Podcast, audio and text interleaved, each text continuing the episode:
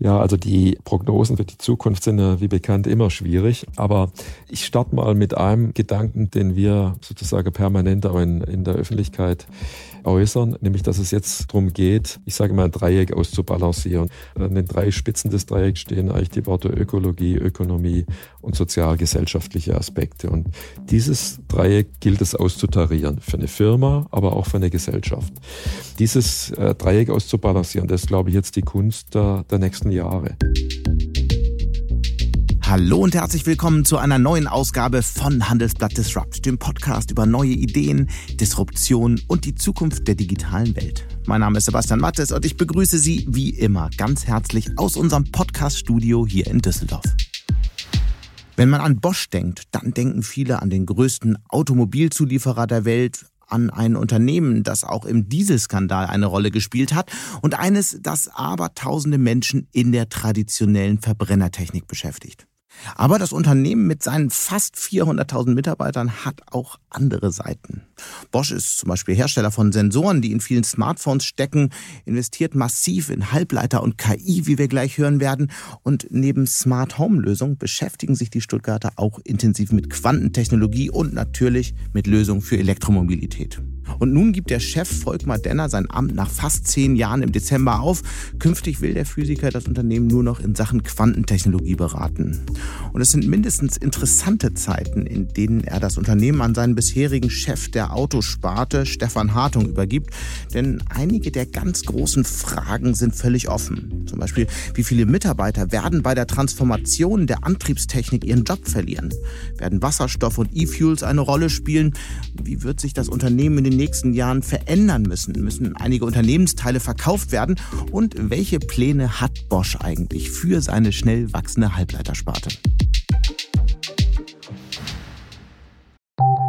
Nach einer kurzen Unterbrechung geht es gleich weiter. Bleiben Sie dran. Willkommen in der Zukunft der Technologie mit dem Handelsblatt Summit Zukunft IT. Seien Sie Teil der IT-Flagship-Tagung des Handelsblatts, bei welcher führende Köpfe der IT-Branche zusammenkommen, um die neuesten Trends und Herausforderungen der digitalen Transformation zu diskutieren. Vernetzen Sie sich mit Branchenführern und finden Sie Lösungen, die Ihr Unternehmen voranbringen. Exklusiv für unsere Podcast-Hörer sichern Sie sich jetzt 20% Rabatt auf Ihre Anmeldung. Besuchen Sie zukunft-it.jetzt und verwenden Sie den Vorteilscode Podcast. Und nun zu meinem Gespräch mit Volkmar Denner, der heute aus Stuttgart zugeschaltet ist. Hallo, Herr Denner. Hallo, Herr Mattes. Erinnern Sie sich eigentlich noch an Ihren ersten Tag bei Bosch? Ja, an den erinnere ich mich noch sehr gut. Mhm. Das war am 2. Januar 1986. Ich war damals der Meinung, da mein Vertrag formal am 1. Januar begann, dass es von einem Neueinsteiger erwartet wird, dass er dann nach dem Feiertag am 2. Januar kommt. Und ich habe dann einige Zeit später von meinem Gruppenleiter, der dann extra wegen mir kommen musste, äh, erfahren, dass es eigentlich auch am siebten gereicht hätte, weil er sozusagen extra seinen Urlaub nicht nehmen konnte, um also den Neuling äh, Volkmar Denner einzuarbeiten. Und äh, wie kam es eigentlich zu Ihrem Einstieg dort? Sie hatten doch eigentlich eine wissenschaftliche Karriere angestrebt.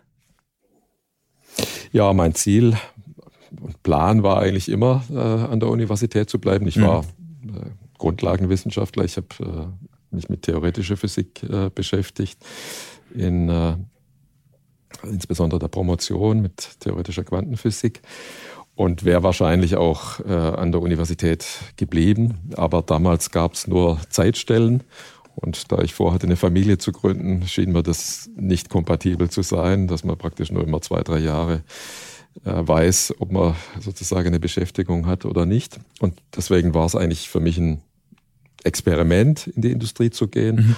Und Bosch bot sich an, weil ich bin damals in Reutlingen in den, in den Hightech-Bereich von Bosch eingestiegen, habe mich mit Mikroelektronik beschäftigt, was eigentlich so ein roter Faden meiner äh, ganzen Bosch-Karriere dann wurde. Und hatte im, im Studium schon Halbleitertechnologie belegt, also hatte eine Beziehung zur Halbleitertechnologie. Und mir schien das eine spannende Sache zu sein, bei einem Technologieunternehmen an vorderster Front die Mikroelektronik zu bearbeiten zu können. Was ist eigentlich die größte Veränderung im Vergleich zu damals? Das lässt sich, glaube ich, schwer so jetzt in, äh, in kurze Worte fassen. Aber aus meiner Sicht äh, als Innovationsunternehmen ist das natürlich immer eine Herausforderung. Ich glaube, die haben wir bisher gut äh, bewältigt. Was sich in der Zeit mit Sicherheit ganz stark verändert hat, ist das Thema Bedeutung der Software und natürlich auch Bedeutung äh, der Vernetzung. Wir leben heute schon in einer hypervernetzten Welt. Wir sprechen vom Internet der Dinge, dass also auch die physische Welt mit dem Internet vernetzt wird. Und als neuestes sicherlich auch Themen wie künstliche Intelligenz. Mhm. Und für die Zukunft, äh, denke ich, werden die Quantentechnologien eine wichtige Rolle spielen. Und gibt es irgendwas bei Bosch, was sich überhaupt nicht verändert hat seit dem ersten Tag? Die Kultur. Mhm. Also darauf bin ich auch stolz, dass wir es bisher sehr gut geschafft haben, die einzigartige Bosch-Kultur zu bewahren, die äh, natürlich insbesondere dann gefragt ist in, in schwierigen Phasen und die Bosch-Werte, die Bosch-Kultur zu bewahren. Ich glaube, das war damals äh, so und ist auch heute noch so. Also wenn, wenn Menschen, die jetzt von außen auf Bosch blicken, sich mit uns beschäftigen, ist das eigentlich das, was uns äh, immer wieder äh, gesagt wird, dass das uns eigentlich auszeichnet und zwar überall im Unternehmen weltweit, dass diese einheitliche Bosch-Kultur, die Bosch-Werte des Unternehmens sehr stark prägen. Vielleicht ähm, äh, schildern Sie mal die Kultur an. Äh, Sie sagen auch in schwierigen Zeiten, eine der ganz schwierigen Zeiten dürfte ja die Zeit auch des Dieselskandals gewesen sein. Inwieweit hat sich da äh, die Kultur gezeigt bei Bosch? Diese werteorientierte Kultur hat sich damals gezeigt, aber beispielsweise auch, wenn es um äh, Personalanpassungsmaßnahmen geht.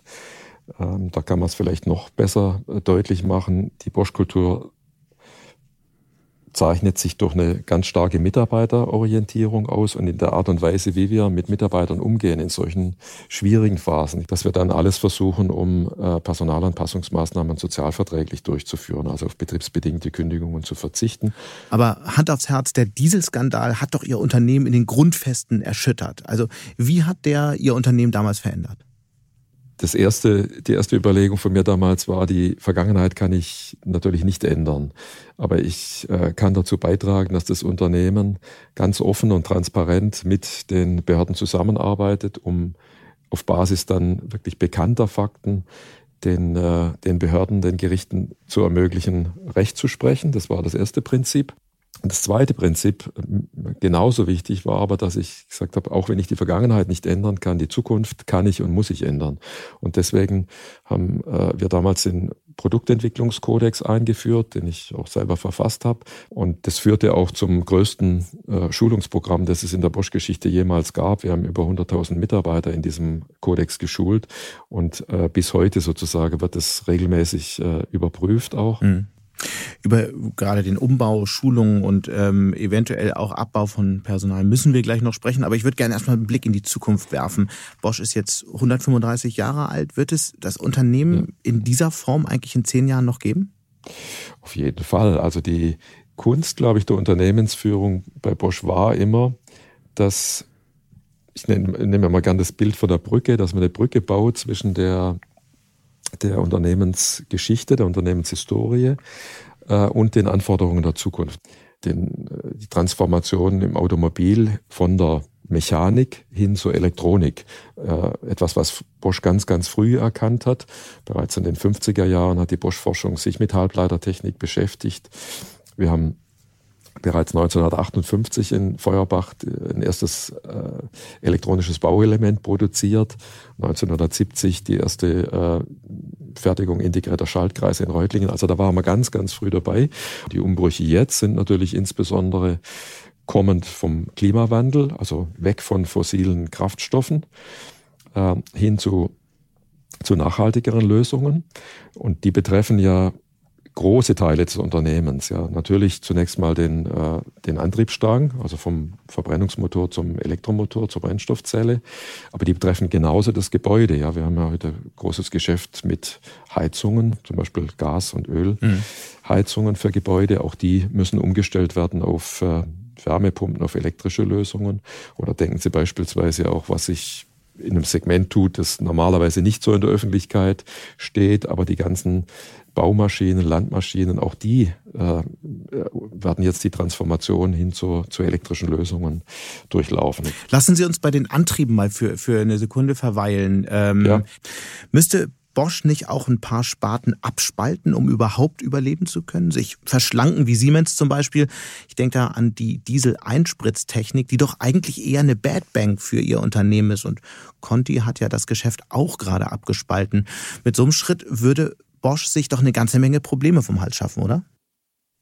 Das wäre am Portfolio permanent arbeiten, ist natürlich Teil der Unternehmensführung, der Unternehmensstrategie. Und wir haben ja in den letzten Jahren auch uns von vielen Themen getrennt. Ich komme gleich zu Ihrer Frage, aber mhm. nur damit Sie sehen, äh, dass das Teil der Unternehmensstrategie ist. Also beispielsweise aus der Solartechnik, aus der Windenergie, wo wir ausgestiegen sind. Wir haben den Bereich Startergeneratoren verkauft, den Bereich Packaging Technology. Also es gab durchaus nennenswerte äh, Desinvestitionen in den letzten Jahren unter, unter meiner Führung als CEO.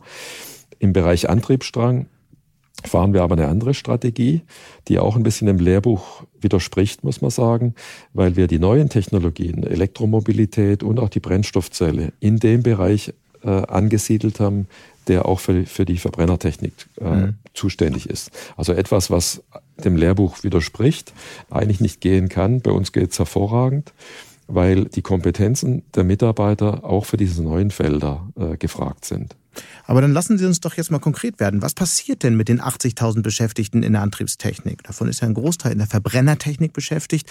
Und ähm, davon werden Zehntausende ihren Job verlieren. Wie viele werden es denn überhaupt schaffen bei Bosch?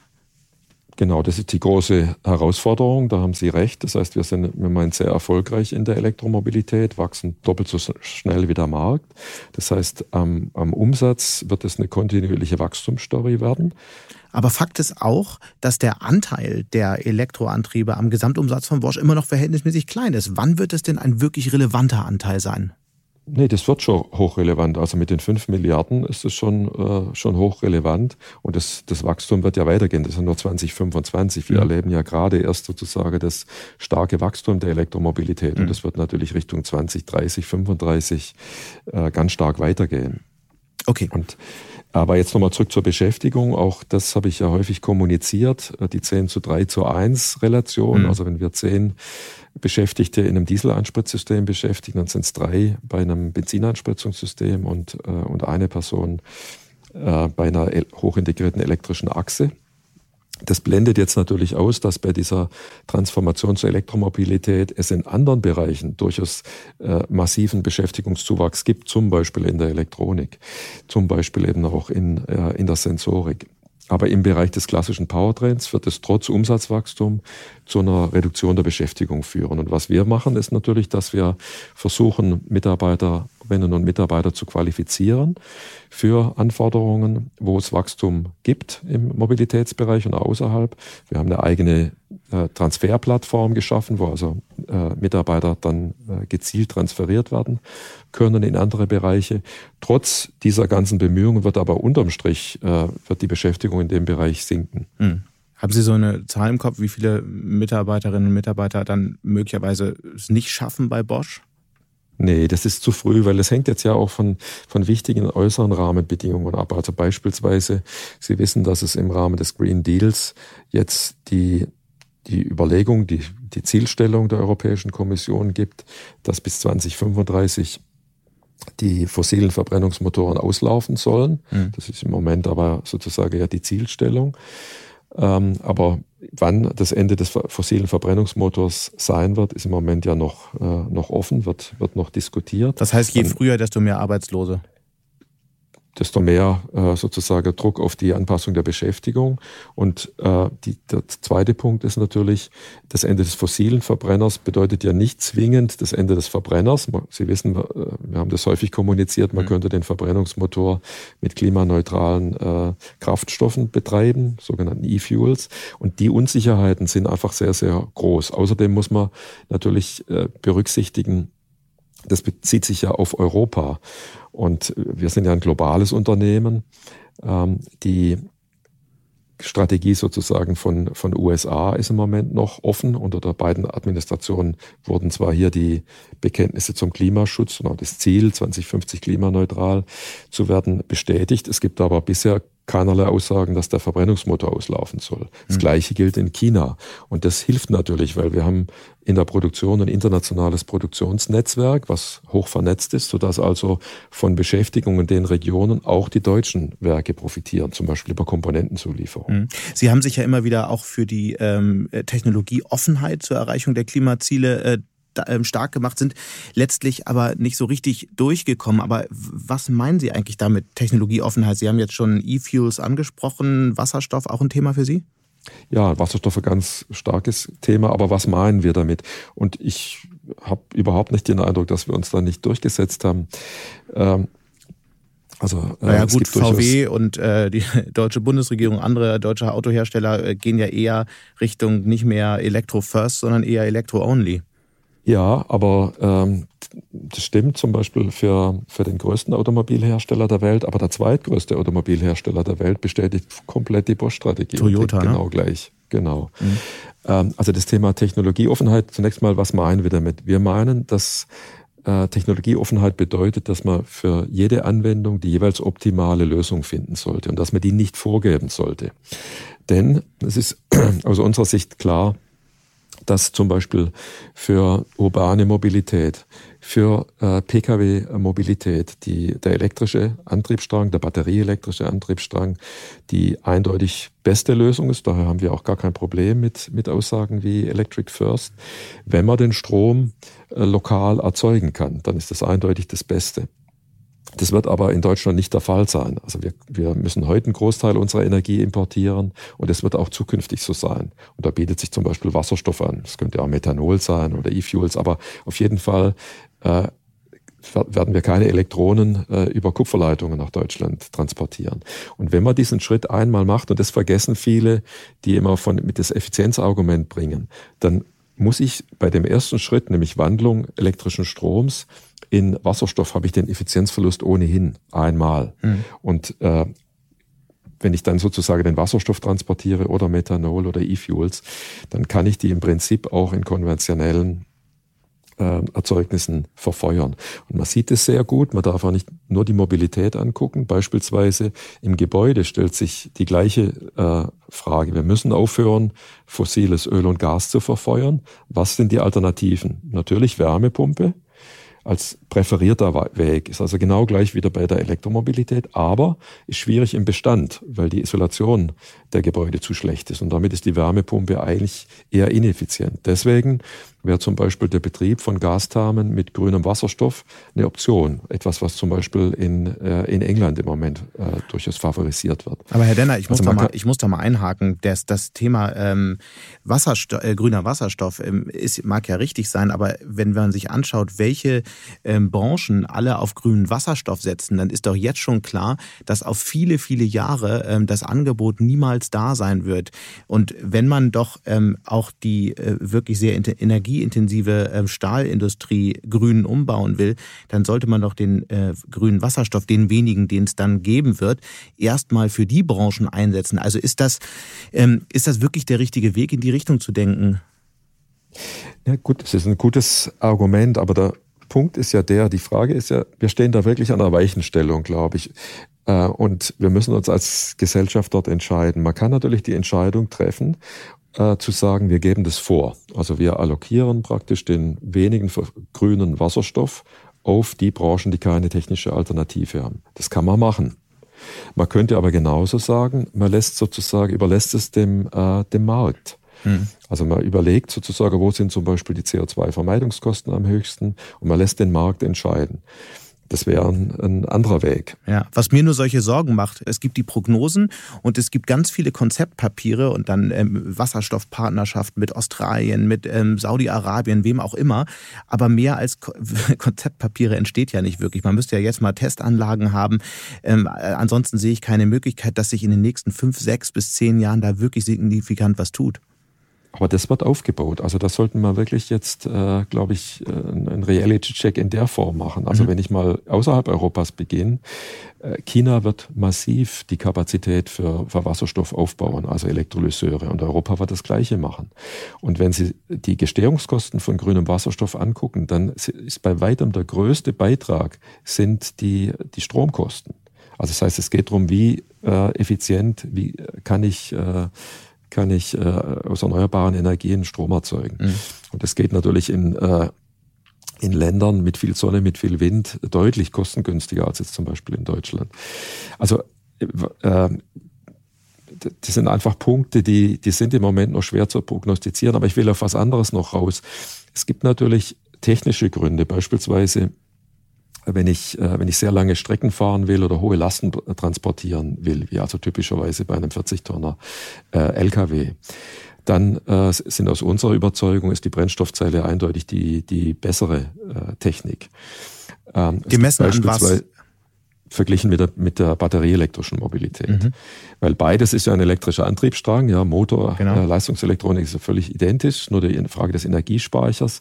Und äh, dort sind wir der Überzeugung, dass die Brennstoffzelle mehr Sinn macht. Und deswegen Technologieoffenheit bedeutet für uns, deswegen konzentrieren wir, uns massiv bei der Brennstoffzelle auf den Bereich äh, Lkw-Mobilität. Mhm. Pkw wird überwiegend elektrisch laufen in Europa. Aber äh, Lkw, dann zum Beispiel, wenn Sie dran denken an, an Baumaschinen, auch dort gibt es einen klaren Trend vom Dieselmotor weg zu, zu elektrischen Antrieben. Es fällt einem halt einfach so schwer, weil da so viele Luftbuchungen dann dabei sind, weil man genau eben das nicht weiß. Es ist völlig unklar, wie viel grüner Wasserstoff wird wirklich da sein, zu welchen Kosten und wie viel kann Deutschland dann auch einkaufen, weil es ist ja, äh, mag ja schön sein, wenn China viel äh, grünen Wasserstoff produziert, äh, wie viel davon dann am Ende exportiert wird, ist eben die große Frage, weil China natürlich selbst einen großen Bedarf haben wird. Genau, die werden ganz klar, die machen das für den eigenen Bedarf. Wir müssen das selbst aufbauen durch entsprechende Partnerschaften mit Ländern, wo zum Beispiel Solarstrom oder Windstrom äh, günstig erzeugt werden kann. Mhm. Es gibt so eine andere ähm, Technik, äh, auf die gerade Bosch ja groß gesetzt hatte. Das war der Hybrid. Ich habe jetzt in ganz aktuellen Zahlen gesehen, ähm, dass die Hybride sich eigentlich eher enttäuschend entwickeln. Hätten Sie gedacht, dass der Hybrid so schnell sterben wird? Der wird nicht schnell sterben, aber sozusagen so wie der äh, batterieelektrische Antrieb im Pkw eben hochläuft, wird, äh, wird natürlich der klassische Verbrennungsmotor und dann äh, auch, auch die Hybride werden die in den Stückzahlen sich reduzieren. Das haben wir nie anders gesehen. Also wir müssen mhm. unsere Prognosen da überhaupt nicht anpassen, sondern wir haben immer gesagt, Hybride, insbesondere auch die Plug-in-Hybride, die ja nun auch zwei Technologien an Bord haben, kompletten Verbrennungsmotor und auch äh, einen elektrischen Antrieb, dass die eine Übergangstechnologie ja. sein werden. Aber Sie müssten als Physiker ja eigentlich äh, ein sehr ungutes Gefühl bei der Technik haben, weil sie aus so vielen äh, Gründen keinen Sinn macht, oder? Also die, das ist eine Technik, wo es davon abhängt, wie man sie gestaltet und wie man sie einsetzt. Wenn Sie zum Beispiel altes, äh, ein altes Interview, was ich mal am Rande der Consumer Electronics Show in Las Vegas übrigens auch im Handelsblatt gegeben habe, da können Sie das schön nachlesen, wo ich sozusagen vor vielen Jahren davor gewarnt habe, die Plug-in-Hybride muss man richtig einsetzen. Also beispielsweise ähm, in, bei Kurzstrecken, 50 Kilometer, die neuen äh, werden 80 bis, haben ja 80 bis 100 Kilometer Reichweite, muss elektrisch gefahren werden. Und dann kommt es natürlich auf den genauen Einsatzfall drauf an. Also sprich, dieser Antriebsstrang eignet sich sehr, sehr gut, äh, wenn zum Beispiel elektrisch gefahren wird im Kurzstreckenbereich und ich habe halt die Möglichkeit langer Reichweite. Fahre ich aber zum Beispiel ausschließlich lange Autobahnstrecken, dann ist natürlich nach wie vor ein Dieselantrieb wesentlich äh, umweltschonender als ein Plug-in-Hybrid, wo die Batterie nach 50 Kilometer leer ist. Hm.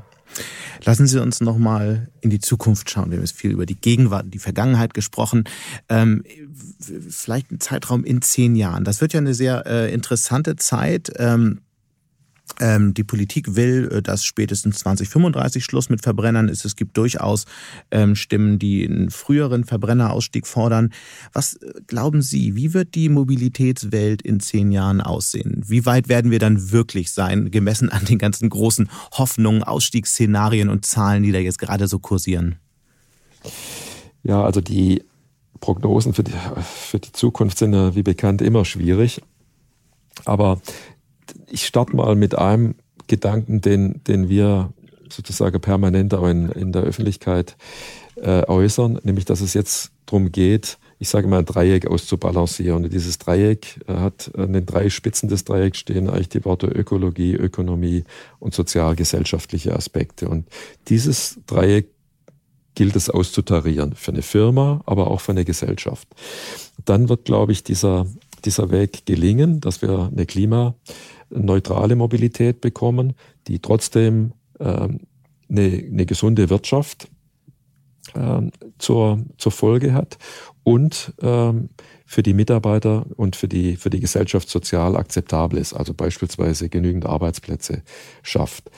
Dieses und, und dieses äh, Dreieck auszubalancieren, das ist, glaube ich, jetzt die Kunst der, der nächsten Jahre. Also ganz konsequent äh, Richtung Klima. Äh, Neutralität zu gehen, aber die anderen beiden Koordinaten nicht zu verlieren, nicht mhm. zu vergessen. Aber nochmal die Frage, was heißt das dann konkret? In zehn Jahren müssten dann ja ähm, Verbrenner zu großen Teilen verschwunden sein, oder? Oder werden wir es gar Euro nicht schaffen? In Europa wird es so sein. Also in Europa wird die batterieelektrische Mobilität im Pkw äh, jetzt in den nächsten zehn Jahren einen rasanten Hochlauf haben und die Verbrenner werden entsprechend reduziert werden. Äh, wie es in anderen Teilen der Welt aussieht, siehe vorher, muss man sehen, weil es bisher sozusagen dort äh, dieses, diese klaren Vorstellungen zum Aus des Verbrenners nicht gibt. Mhm. Aber ich gehe davon aus, dass auch dort die batterieelektrische Mobilität äh, in den nächsten Jahren stark zunehmen wird im Pkw. Beim Lkw, sagte ich vorher schon, äh, denken wir, äh, muss man unterscheiden bei Light Commercial Vehicles, also typischerweise Fahrzeuge, die Waren in Städten transportieren, die werden elektrisch fahren. Und äh, die LKWs mit großer Reichweite, also Überlandwarentransport, äh, denken wir, wird überwiegend äh, auf Brennstoffzelle äh, umgestellt werden. Also glauben wir, wird die Mobilität der Zukunft sein.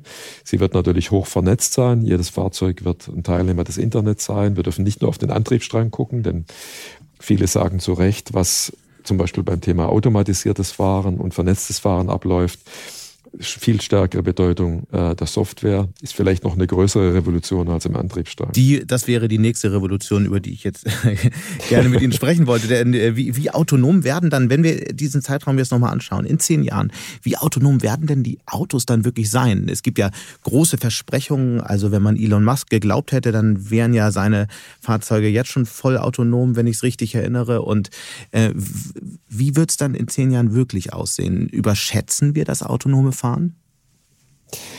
Also wenn Sie zum Beispiel die Äußerungen, die, äh, die die ich in der Öffentlichkeit gemacht habe, als dieser Hype autonomes Fahren vor einigen Jahren begann, nachlesen, dann, dann äh, können Sie sehen, dass ich damals davor gewarnt habe, vor diesen äh, frühen Zeiten, weil äh, wir wussten, dass insbesondere der Validierungsaufwand äh, unterschätzt wird. Also vielleicht nochmal ein bisschen technisch, mhm. das, äh, ein, ein Demonstrationsfahrzeug auf die Straße zu stellen, ja, das schafft heute jedes gute Ingenieurunternehmen.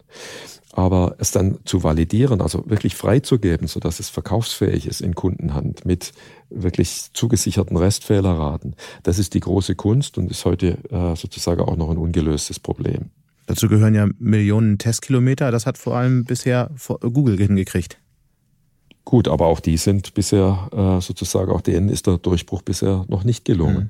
Also von daher muss man sagen, Bosch hat das nie geteilt, diese Euphorie mit den ganz frühen Zeiten. Haben wir in den Prognosen jetzt genau recht behalten? Nein, man muss sagen, auch wir haben die, äh, die Schwierigkeiten des autonomen Fahrens Level 4 äh, erst im Laufe der Zeit richtig einschätzen können und auch unsere Roadmaps sind etwas nach hinten äh, gerutscht. Aber Wichtig ist sozusagen, wir sind ja der Pionier der sogenannten Fahrerassistenzsysteme. Und Fahrerassistenz, das sind eigentlich die Unterstützungsstufen, die, die bei uns eingeteilt sind von eins bis fünf, also die offizielle Nomenklatur. Ich sag mal, wir sind dort in Serie heute mit Unterstützung des sogenannten der Stufe zwei. Ähm, das bedeutet, das Fahrzeug kann selbstständig dem Vorausfahrenden äh, folgen und was wir jetzt einführen werden als nächsten Schritt äh, ist das sogenannte Level 2 Hands-Free. Heute müssen Sie immer noch die Hände am Lenkrad halten. Und die Technik, die jetzt verfügbar ist für Endkundenfahrzeuge, da komme ich gleich nochmal drauf, als Option äh, ist Level 2 Hands-Free. In USA und China bereits zulassungsfähig äh, und auch auf der Straße. In Europa bisher nicht zulassungsfähig. Da arbeiten wir im Moment gerade dran. weil technisch sind wir soweit. Der nächste Schritt äh, wird das sogenannte äh, Level 3 autonome Fahren sein, also zum Beispiel ein Autobahnstauassistent. Das sind äh, Technologien, die sind vom, vom Preispunkt her so, dass sie erschwinglich sind als optionale Ausstattung, also je nach äh, Inhalt einige tausend Euro. Ähm, das Fahren äh, der, der, Stufe 4 äh, sind heute Technologien, die sind so teuer, dass sie nur in anderen äh, Geschäftsmodellen sich rechnen. Also zum Beispiel äh, im, im äh, Flottenbetrieb, im Taxibetrieb, äh, wo, wo dann kein Fahrer sozusagen mehr an Bord ist. Sobald Sie einen Sicherheitsfahrer brauchen, rechnet sich das niemals. Mhm. Und dort äh, sozusagen äh, arbeiten wir alle noch am, am Durchbruch dieser Technologie. Wie denken wir, dass das kommen wird? Und das können Sie schön ablesen an der, an der, an der Bosch-Strategie. Wir haben ganz früh äh, erkannt, dass man ohne Fahrer das Fahrzeug bewegen kann, wenn einige Voraussetzungen erfüllt sind. Das erste ist, man muss das Umfeld sehr genau vermessen können vorher, also sehr genau kennen. Und zum zweiten, die Geschwindigkeit, mit der man fährt, muss gering sein. Und der dritte Punkt, ähm, ich muss anhalten dürfen, wenn das Fahrzeug merkt, es ist mit der jeweiligen Situation überfordert. Also das sind so drei Prinzipien. So, wir, wir haben damals halt überlegt, äh, wo treffen die denn zu und wo kann man mit heutiger Technik bereits ohne Fahrer das Fahrzeug bewegen? Und wir haben dann uns dann massiv engagiert, da war ich auch nicht ganz unbeteiligt, ähm, mit einem Feld, was damals eigentlich die Branche ziemlich übersehen hat, und zwar das Parken. Und deswegen hat Bosch eine Lösung entwickelt, wir nennen das Automated Valley Parking und sind ja die einzige Firma bisher in der Welt, gemeinsam mit Daimler, äh, haben wir das entwickelt, die ein Fahrzeug ohne Fahrer in einem Parkhaus fahren lassen darf, einparken lassen darf. Und dort sind nämlich genau die Voraussetzungen erfüllt. Parkhaus kann ich genau vermessen. Äh, ich kann stehen bleiben, wenn ich, wenn das Fahrzeug äh, mit der Situation überfordert sein sollte und ich fahre ganz langsam. Und übrigens, die Lösung ist auch deswegen interessant und da kann man schon sehen, wie Bosch manchmal da um die Ecke denkt, weil wir haben die Intelligenz ins Parkhaus verlagert. Also die Intelligenz hier sitzt nicht im Auto, sie sitzt im Parkhaus. Und wir haben äh, hier eine Technologie benutzt, die wir im Haus haben. Wir sind ja ein Anbieter von, von Sicherheitsvideokameras und wir haben eine Videokamera entwickelt, eine Stereo-Videokamera, die praktisch das Fahrzeug beobachtet und ich sage immer, statt, das Fahrzeug, statt dass das Fahrzeug in die Parklücke fährt, ziehen wir es quasi in die Parklücke rein, weil das, die Intelligenz sitzt komplett im, im Parkhaus. Und deswegen wird so eine Technik in den nächsten Jahren auch anwendbar sein. Und nicht nur im Parkhaus. Vorstellbar ist beispielsweise, dass man die Fahrzeuge autonom vom Band beim Hersteller auf den äh, Parkplatz fährt. Da wird es also eine Reihe von von Anwendungen äh, geben. Und wir haben neben dem Projekt mit Daimler auch eins mit, mit Ford in den USA bereits durchgeführt, äh, sind in China aktiv. Also das wird kommen. Und dann können Sie schön sehen, der nächste Schritt ist natürlich, dass man sagt, das weitet man jetzt aus, zum Beispiel auf einen Logistikhof. Ja, dann wird man äh, dort zum Beispiel LKWs autonom bewegen können. Das heißt, wir setzen ganz klar auf das Thema äh, Logistik, Warentransport und dort äh, Transport der Fahrzeuge, der Bewegung der Fahrzeuge ohne Fahrer. Das habe ich verstanden. Ähm, davon ist ja auch einiges bekannt. Die Frage nochmal in zehn Jahren, wie viel, wie autonom werden Fahrzeuge da wirklich sein? Also ist schwierig mit der Prognose nach, äh, weil, wie gesagt, das Validierungsproblem äh, muss noch fundamental gelöst werden. Ähm, aber ich bin überzeugt davon, dass wir das in den nächsten zehn Jahren schaffen werden. Und wie groß ist die Gefahr, dass es am Ende dann doch Google ist, dass das beste System entwickelt für selbstfahrende Autos? Immerhin haben die wirklich eine, viel Erfahrung, viele Testkilometer. Genau, also das ist heute natürlich ein, ein Wettbewerb wo immer bei einer Wettbewerbssituation eine Prognose schwierig ist. Es ist nicht nur äh, Waymo, Google, sondern es sind auch andere, äh, in, äh, die, die sich weltweit um das Thema bemühen, mit teilweise enorm hohen finanziellen Einsatz. Das sind die klassischen äh, Industriespieler, wie, wie, beispielsweise Bosch. Und das ist einfach ein, ein Rennen im Wettbewerb. Mhm. Und wie immer ist es schwierig, das vorherzusagen. Und wir nehmen Wettbewerb grundsätzlich immer sehr ernst ähm, und fühlen uns davon eigentlich eher beflügelt und angespornt. Wie, wie sehr Prognose, fühlen sich dann auch gebremst von, von strengen Regeln in Deutschland? Eigentlich nicht. Das Thema, was ich vorher angesprochen habe, das Level 2 Hands-Free, ist etwas, was aus, aus, unserer Sicht jetzt wirklich kommen sollte, weil da werden wir sonst sozusagen an Wettbewerbsfähigkeit in Europa verlieren, mhm. weil die Technik hat einen hohen Endkundennutzen und äh, muss zulassungsfähig werden. Aber äh, Deutschland hat ja als erstes Land in der Welt jetzt ein Gesetz verabschiedet zu, zum autonomen Fahren der Stufe 4. Also da sind wir ganz vorne. Hm. Wenn Sie mal zurückblicken auf die letzten Jahre, was war eigentlich Ihr größter unternehmerischer Fehler? Also zum Zurückblicken ist es noch ein bisschen zu früh, äh, denn ich habe ja noch einige Monate. Mhm. Äh, und Sie sind ja, ähm, ist ja, muss man gar nicht wahnsinnig weit zurückblicken, aber Sie sind ja aus der Batterieproduktion ähm, ausgestiegen. Mittlerweile gibt es einen regelrechten Hype um Batteriezellfertiger in Europa. War es nicht doch ein Fehler, hier nicht reinzugehen? Also wir sind nicht ausgestiegen, sondern wir sind nicht eingestiegen. Das ist ja ein Unterschied.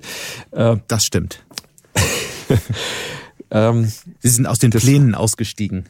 Ja, genau. Ähm, also das wir überprüfen das natürlich äh, permanent, weil eins ist, glaube ich, auch klar. Ich glaube, in aller Bescheidenheit, man soll sich ja nie überschätzen als Unternehmen, aber uns war natürlich schon klar, dass die Hoffnungen der Branche ganz stark auf Bosch ruhen, was mhm. Europa anbelangt.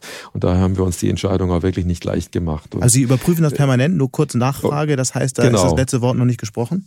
Doch, äh, sozusagen, wir gucken das immer wieder an, weil uns auch Kunden immer wieder fragen, äh, wäre jetzt doch nicht noch ein Zeitpunkt. Aber wir fühlen uns mit der Entscheidung wirklich sehr, sehr gut, äh, weil die, die Gründe, die uns damals bewogen haben, nicht einzusteigen, heute immer noch gelten, sondern wir haben gesagt, es gibt andere unternehmerische Optionen, wie zum Beispiel das äh, automatisierte Fahren, wie zum Beispiel die nächste äh, Elektrik-Elektronik-Generation im Fahrzeug mit Hochleistungs-Vehicle-Computern, wie beispielsweise das, äh, das Internet der Dinge mit äh, künstlicher Intelligenz, die viel dichter an unseren Kompetenzen liegen und die auch massive Investitionen erfordern. Mhm. Und deswegen war es äh, eine klare Entscheidung für diese Alternativen. Aktuell ist es ja noch so, dass äh, Bosch wahrscheinlich mit Verbrennern den meisten Umsatz macht, richtig?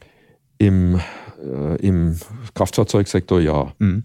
Äh, wenn wir jetzt auf die nächsten Jahre nochmal schauen, was werden denn dann die äh, Bestseller der Zukunft sein?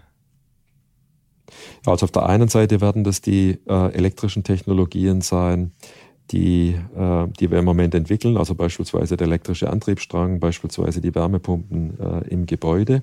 Auf der anderen Seite ganz stark das Thema Elektronik und Sensorik, und zwar bis runtergehend auf die Chip-Ebene. Mhm. Wir sind ja ein großer Halbleiterhersteller, haben gerade unser neuestes Werk in Dresden anlaufen lassen, die größte Unterne äh, Investition in der Unternehmensgeschichte mit über einer Milliarde Euro. Übrigens die letzte größte äh, Investition der Unternehmensgeschichte war die letzte Halbleiterfabrik in, in Reutlingen. Also massives, äh, massive Investition in Halbleitertechnik, weil das aus unserer Sicht auch ganz klar ein, ein äh, großes Gebiet und vor allem ein Gebiet mit großen Wachstumschancen hm. sein wird. Äh, kurze Frage dazu. Ist der Engpass auf dem Chipmarkt aus Ihrer Sicht eigentlich ein temporäres Problem, wie viele sagen, oder hat sich das Mitte nächsten Jahres wieder gelöst? Es wird uns noch ins nächste Jahr beschäftigen, weil die Ursachen sind, kann man grob in zwei Stränge unterteilen. Auf der einen Seite gibt es Einmaleffekte, die äh, die äh, Versorgungsketten massiv gestört haben, also be beispielsweise pandemiebedingte äh, Schließungen von Fabriken. Äh, beispielsweise äh, ein Feuer in einer, in einer, Fabrik in Japan oder äh, ein Sturm im, im Frühjahr in, in den USA die zu einfach massiven Beschädigungen geführt haben und daher äh, den, den Output reduziert haben. Das sind temporäre Effekte, die sind längst erledigt. Das Zweite ist aber, wir haben im Moment äh, ein, ein strukturelles Thema. Der Bedarf an Halbleitern hat so stark zugenommen, dass die Fertigungskapazität zu gering ist und es hat auch eine, bei, den, bei vielen Halbleiternherstellern eine Umallokation äh, zum Beispiel äh, zu, zu Consumer-Elektronik stattgefunden. Mhm. Ähm, wir haben bei Bosch ja so reagiert, dass wir unsere Investitionen massiv hochgefahren haben und das weiterhin tun. Also wir werden nächstes Jahr äh, etwa 400 Millionen Euro investieren, nur in den Chip-Bereich. Und mhm. zwar in den schnelleren Ausbau der Fabrik in Dresden. Dresden wird also jetzt schneller hochlaufen als ursprünglich geplant. Und aber auch in den Ausbau der Kapazitäten in, in Reutlingen. Und wir bauen derzeit ein ganz neues Werk für Halbleitertest in Penang in Malaysia. Und ähm, vielleicht nochmal für alle, die sich nicht so eng damit befassen, ähm, das sind Halbleiter und, und Chips, die was genau tun? Die sind ja nicht nur für die Automobil Automobilindustrie, richtig? Ja, richtig. Also die ich habe zum Beispiel in der Vorbereitung gelernt, dass es Sensoren gibt, ähm, äh, die unter anderem von Bosch ähm, hergestellt werden, die in jedem iPhone sind. Genau, also sozusagen, wir sind der weltgrößte Hersteller von äh, mikromechanischen Sensoren, sogenannte MEMS-Sensoren auf Siliziumbasis. Wir haben diese Technologie auch selbst entwickelt. Es gibt in, diesem, in dieser Technologie einen äh, Prozess, der in der ganzen Branche als Bosch-Prozess bezeichnet wird. Übrigens auch was äh, sehr Interessantes von der Innovationsgeschichte, weil Bosch diesen Bosch-Prozess auch der gesamten Branche zur Verfügung gestellt hat, äh, sodass sozusagen damit auch äh, ähm, Equipmenthersteller und damit Wettbewerber diesen Prozess einsetzen können, um dem MEMS-Thema damals zum Durchbruch zu verhelfen. Also mhm. etwas äh, Ungewöhnliches. Aber wir sind mit diesen Sensoren sowohl Weltmarktführer für Automobilanwendungen als auch für Consumer-Elektronik-Anwendungen. Also das ist ein Feld, wo investiert wird, weil die Nachfrage sehr stark ist. Dann macht Bosch aber keine Standard-Halbleiter. Die kaufen wir vom Markt zu, also beispielsweise Speicher, Mikroprozessoren, Mikrocontroller.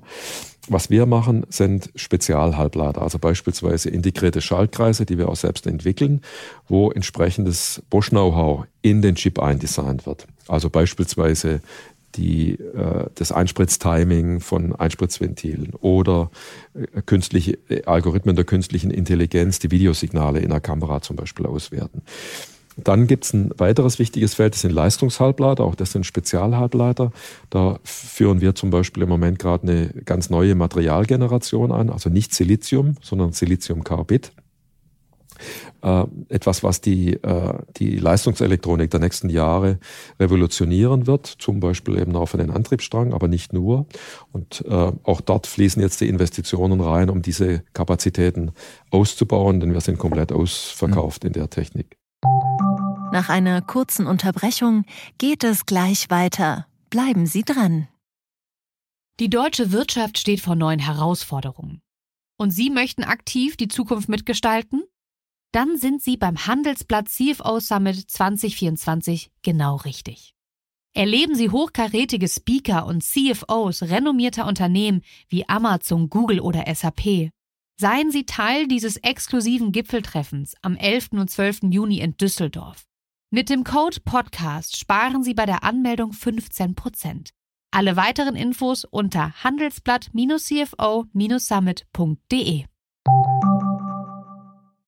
Sie hatten gerade über die Blockbuster gesprochen, der nächsten Jahre bei Bosch. Da kommt natürlich der Verbrenner kaum noch vor. Und ähm, stimmt es, dass in dem Zusammenhang der Transformation, des Umbaus des Unternehmens gerade intensiv Diskussionen über einen Stellenabbau in Deutschland und die Verlagerung von Jobs in äh, Niedriglohnländer gestritten wird? Nee, sondern äh, die das Ganze geht sozusagen erstens mal bei uns nicht pauschal. Ja. Wir haben nie irgendwelche pauschalen Abbauzahlen kommuniziert und werden das auch nie machen, sondern wir gucken uns jeden Standort einzeln an. Und man muss hier jetzt unterscheiden. Es gibt natürlich manchmal ein Problem der Wettbewerbsfähigkeit, hat mit der Transformation äh, des Antriebsstrangs überhaupt nichts zu tun. Und manchmal gibt es eben, so wie vorher diskutiert, diesen technischen Wandel vom Verbrennungsmotor mit höherer Beschäftigung hin zum Elektromotor. Also muss man sauber auseinanderhalten. Mhm. Und diese Transformation läuft ab. Gleichzeitig gibt es aber natürlich äh, riesiges Wachstumspotenzial für Bosch. Also beispielsweise alles, was mit Vernetzung zu tun hat, künstlicher Intelligenz, also was wir ja als AIoT bezeichnen, Klar, was in aber allen ein, Unternehmensbereichen ein, ein abläuft. Verbrennerexperte wird natürlich nicht KI-Programmierer im, im, gleichen doch, Leben. Doch, ja, Gott doch. Also äh, sozusagen, das äh, versuchen wir durch Qualifikation. Mhm. Und wir haben ja auch eine sogenannte Bosch äh, Learning, wir bezeichnen uns das ja als Bosch Learning Company, ja, lebenslanges Lernen. Und ich versuche das auch als Chef von Bosch vorzuleben. Also ich lasse mich seit, seit mehreren Jahren von meinen Forschern ausbilden in künstlicher Intelligenz. Und ich kann neuronale Netze programmieren. Das ist heute keine Kunst. Da gibt's wirklich äh, leistungsfähige Tools, mit denen man sowas machen kann. Aber lassen sich da wirklich äh, äh, Tausende von ähm, Antriebs Antriebsexperten umschulen auf die Art und Weise? Lässt sich der Betriebsrat damit äh, zufriedenstellen? Also man muss zunächst mal unterscheiden, das sind natürlich zum Beispiel die indirekten Funktionen, wie beispielsweise Entwickler. Und wenn jemand Elektrotechnik studiert hat beispielsweise oder Maschinenbau, dann sind es Fähigkeiten, die man auch in der neuen Welt noch braucht. Da kann man natürlich sehr viel lernen. Man wird vielleicht nie der KI-Experte, mhm. aber äh, man kann äh, natürlich zum Beispiel lernen, Software zu programmieren, mhm. äh, Software zu schreiben. Also da geht schon viel. Wird es für alle äh, eine Möglichkeit sein? Nein, wahrscheinlich nicht. Ähm, und insbesondere im direkten Bereich äh, muss, muss sich natürlich sozusagen, äh, müssen die Qualifikationen auch weiterentwickeln. Aber das tun wir ja. Beispielsweise die vernetzte Fabrik, die wir heute schon haben mit Industrie 4.0, ist im direkten Bereich auch äh, ein Thema des, des Wandels, was also gar nichts mit der Elektromobilität zu tun hat. Also ich höre hier einen ganz starken Appell auf jeden Fall auch in die Mannschaft. Wer dabei sein will in den nächsten Jahren, der muss sich wandeln. Sie haben sich ja auch selbst immer weiterentwickelt und gewandelt, aber eine Konstante gibt es seit vielen, vielen Jahren. Sie sind ja Quantenphysiker und ähm, das Thema ist ja sozusagen Ihr persönliches Steckenpferd. Es ist kein Wunder, dass Sie auch immer wieder Quanten-Startups gefördert haben. Ähm, und wenn Sie im Dezember aufhören, wollen Sie ja ähm, als wissenschaftlicher Berater im Bereich Quantentechnologie bei Bosch weiterarbeiten. Ähm, warum ist das Thema Quantentechnologie eigentlich so wichtig für die Automobilbranche? Nicht nur für die Automobilbranche, ist generell äh, wichtig. Und äh, eigentlich aus folgendem Grund. Also wenn wir über Quantentechnologie sprechen, dann unterscheiden wir eigentlich drei Anwendungen. Einmal Quantensensoren, Quantencomputing mhm. und die Quantenverschlüsselung. Und äh, man müsste eigentlich über alle jetzt sozusagen separat nochmal sprechen. Aber nur ganz kurz Quantenverschlüsselung, da geht es eben beispielsweise um äh, abhörsicherere äh, Verschlüsselung von Daten, äh, wenn, wenn wir Daten transferieren, was im Internet der Dinge natürlich sehr wichtig sein wird.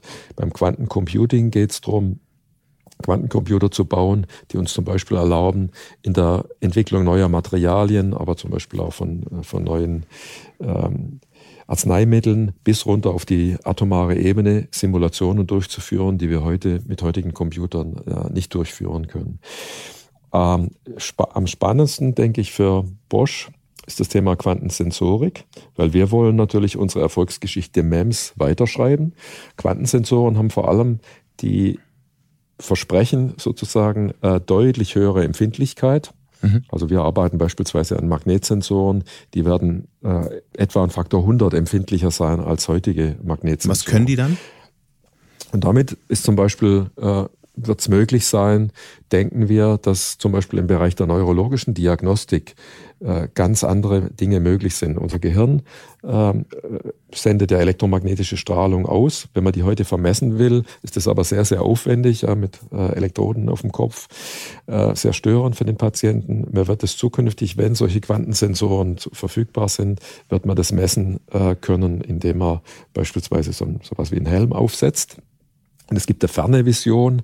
Die Quantensensoren sind so äh, empfindlich potenziell, dass wir als ferne Vision Maschinen mit unseren Gedanken äh, steuern werden, indem eben die Magnetfelder, die unser Gehirn aussendet, von äh, solchen Quantensensoren detektiert werden und äh, dann an die Maschine weitergegeben werden. Glauben Sie, Sie werden das noch Vision. erleben?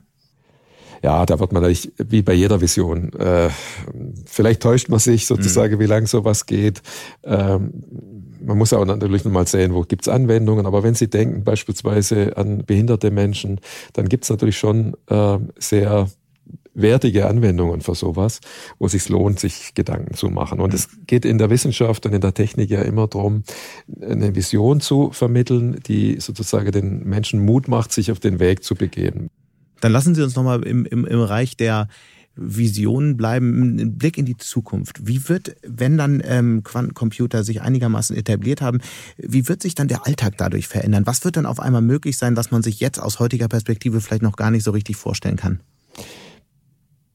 Wir glauben im Moment, dass der Quantencomputer den klassischen Computer nicht ersetzen wird sondern dass er zum Beispiel eben eingesetzt wird für Aufgabenstellungen, wie ich es vorher erwähnt habe, also äh, Simulationsrechnungen zu machen, bis runter auf die atomare Ebene, um zum Beispiel neue Materialien zu entwickeln. Also mhm. sprich, das wird in den in den nächsten Jahren, wenn die Fortschritte dann so, so sind, dass so ein Quantencomputer zur Verfügung steht, denke ich, ein Thema sein für Wissenschaftler und, und Entwickler, aber nicht für, noch nicht für Endanwender.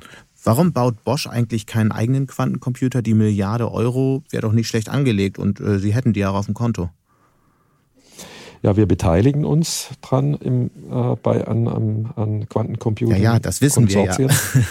weil wir der Meinung sind, so wie heute auch sozusagen, wir bauen heute auch keinen, äh, keinen eigenen Computer. Mhm. Ich habe es ja vorher erwähnt, Computerchips beispielsweise, mhm. weil es da andere gibt, die auf deutlich höhere äh, Stückzahlen kommen, weil sie mehr Branchen zum Beispiel bedienen können. Wir glauben im Moment, dass es wichtig ist, dass wir das Quantencomputing verstehen, damit wir es anwenden können. Ob es dort sozusagen in dem Bereich möglicherweise auch Produkte gibt, die Bosch machen kann, ist, denke ich, zu früh. Aber wir sehen Quantencomputing im Wesentlichen so, wir müssen das sehr gut verstehen, um es anwenden zu können. Denn es wird nicht nur um die Hardware gehen, wird auch um mhm. die Software gehen. Mhm. Darf ich da nochmal kurz einhaken, weil das ist ein ganz wichtiger Punkt, der mich auch immer wieder bewegt, weil es ist doch die nächste Technik, wo Europa, ähm, insbesondere Deutschland, wieder abhängig von anderen Ländern, vor allem möglicherweise von amerikanischen Technologiekonzernen sein wird. Das ist nicht gesagt.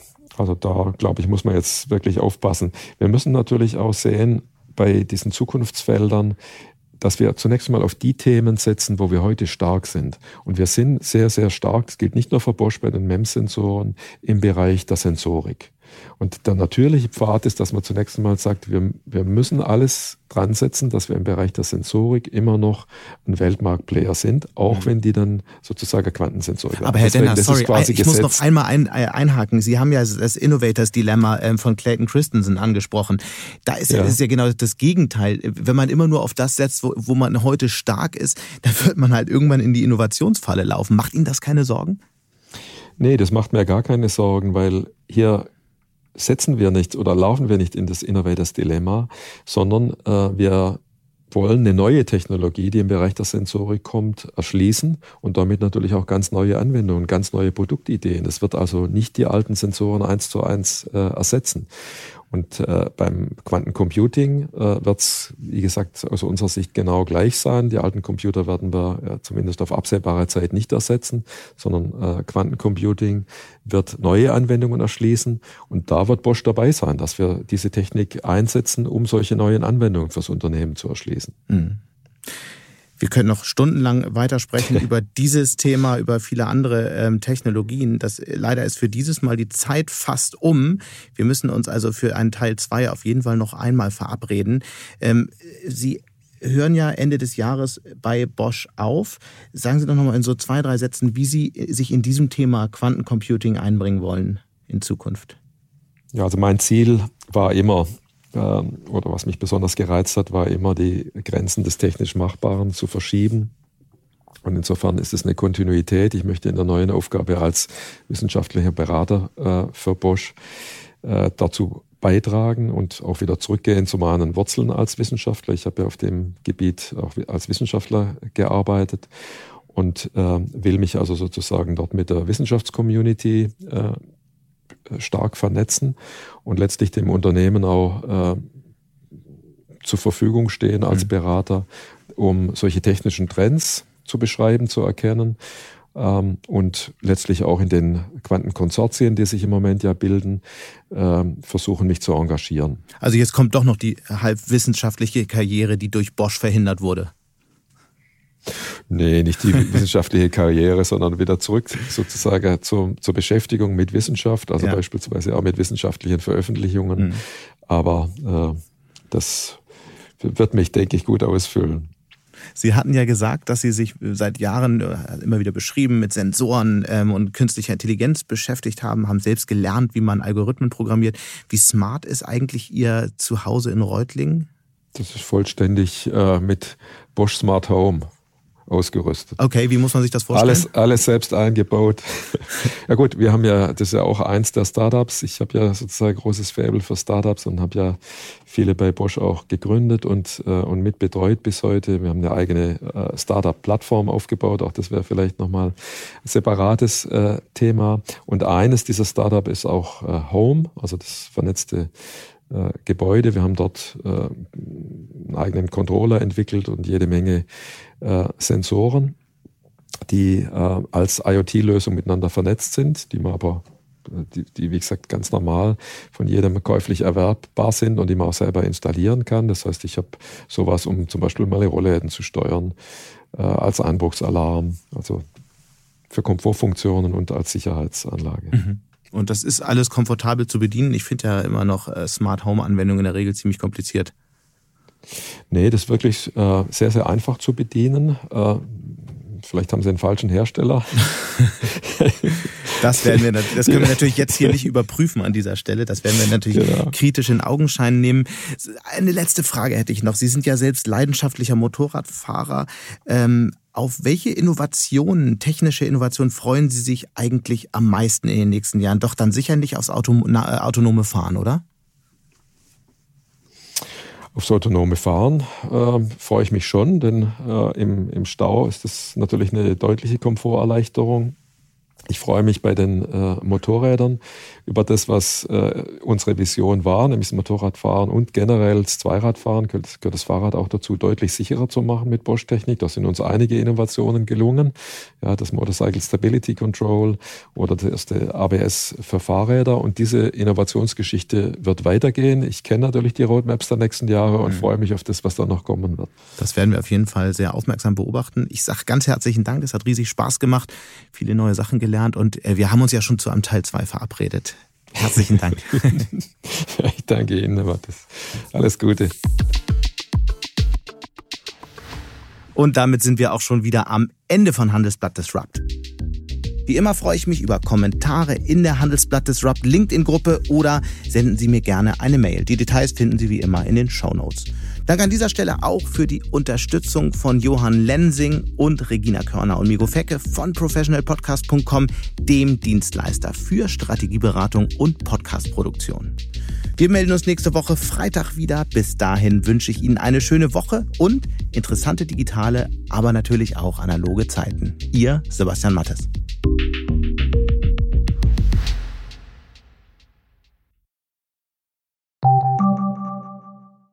KI wird Ihr Business verändern. Wie können Sie davon profitieren? Tyler Wessing ist eine internationale Wirtschaftskanzlei. Weltweit arbeiten wir mit Technologieführern und Innovationstreibern zusammen. Wir beraten Sie bei Fragen zu strategischen Akquisitionen oder der Entwicklung konkreter Anwendungsszenarien, genauso wie zum Schutz des geistigen Eigentums oder zum KI-Recht. Investieren Sie in KI. Entwickeln Sie sich weiter mit KI. Mit uns. Wir wissen wie. Tyler Wessing. you